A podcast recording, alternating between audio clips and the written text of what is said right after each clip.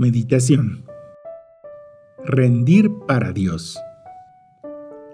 La liturgia de la Iglesia continúa a finales del año litúrgico alentándonos para considerar las verdades eternas, las cuales son de gran provecho para nuestra alma.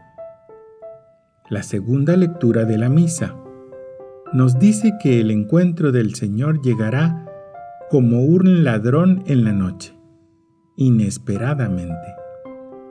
Asimismo, nos enseña en el Evangelio que la vida en la tierra es un tiempo para administrar la herencia del Señor y así ganar el cielo.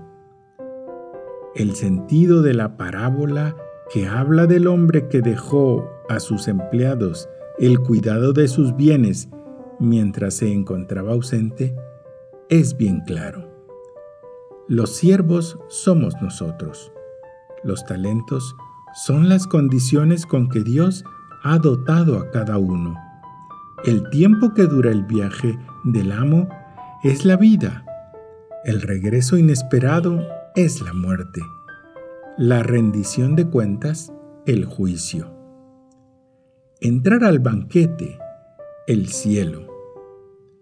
No somos dueños, sino administradores de unos bienes de los que hemos de dar cuenta. Hoy nos preguntamos si cuando nos presentemos ante el Señor traeremos las manos llenas y podremos decirle, mira, Señor, he procurado gastar la vida en tu hacienda. No he tenido otro fin que tu gloria.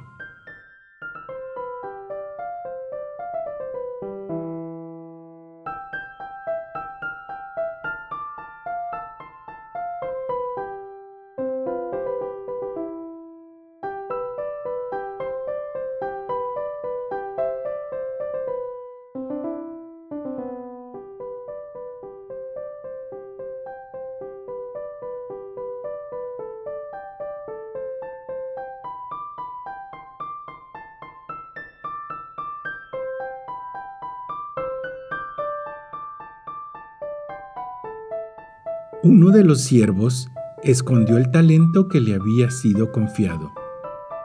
Siervo malo y perezoso, le llama a su señor. Este siervo no sirvió a su señor por falta de amor. Lo contrario de la pereza es precisamente la diligencia, que significa amar. El amor da alas para servir a la persona amada. La pereza, fruto del desamor, lleva a un desamor más grande.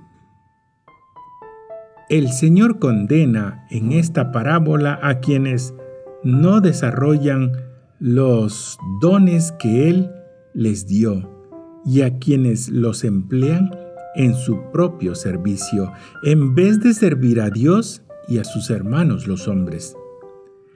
Examinemos cómo aprovechamos el tiempo la puntualidad y el orden. Si dedicamos la atención debida a los deberes familiares, si hacemos un apostolado fecundo, si procuramos extender el reino de Cristo en las almas y en la sociedad con los talentos recibidos.